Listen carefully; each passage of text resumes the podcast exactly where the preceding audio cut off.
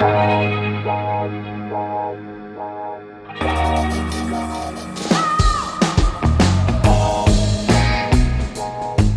à lire, un podcast de Bernard Poirette. Dans un trou du Kansas baptisé Seneca Falls s'installe en cet été 1958 la troupe de cirque Carnaval Diablo. Une troupe bien modeste, certes, mais qui remplit facilement le chapiteau, tant les distractions sont rares au cœur du Midwest.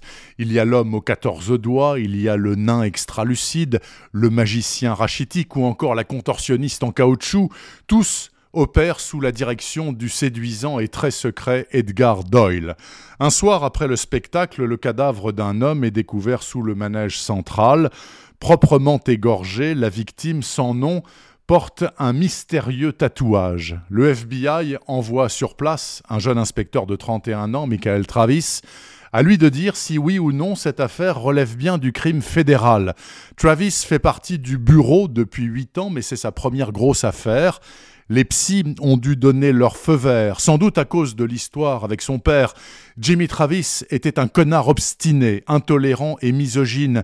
Durant son adolescence, son propre père l'avait décrit comme 50 kilos de viande hachée avec le charme et le bon sens d'un poteau de clôture. Il aimait bien cogner aussi, surtout sa femme, Jeannette. Un jour, sans aucun remords, elle lui a planté un couteau de cuisine dans l'œil jusqu'à la garde. Son fils unique, Michael, donc, a tout vu. Jeannette a fini sur la chaise électrique et Michael est devenu flic. Et le voilà en train de chercher un meurtrier potentiel parmi les saltimbanques du carnaval Diablo. Va-t-il le trouver? Vous verrez bien.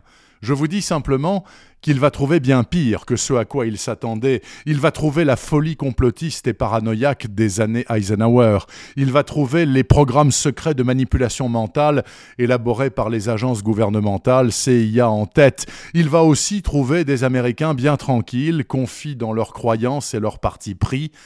Tout cela va voler en éclats à cause de l'agent fédéral senior Michael Travis, à cause aussi, bien sûr, du talent de R.G. Ellory, qui arrive à tenir 600 pages sans nous lasser. Je vous jure que je n'ai pas sauté un paragraphe, c'est dire.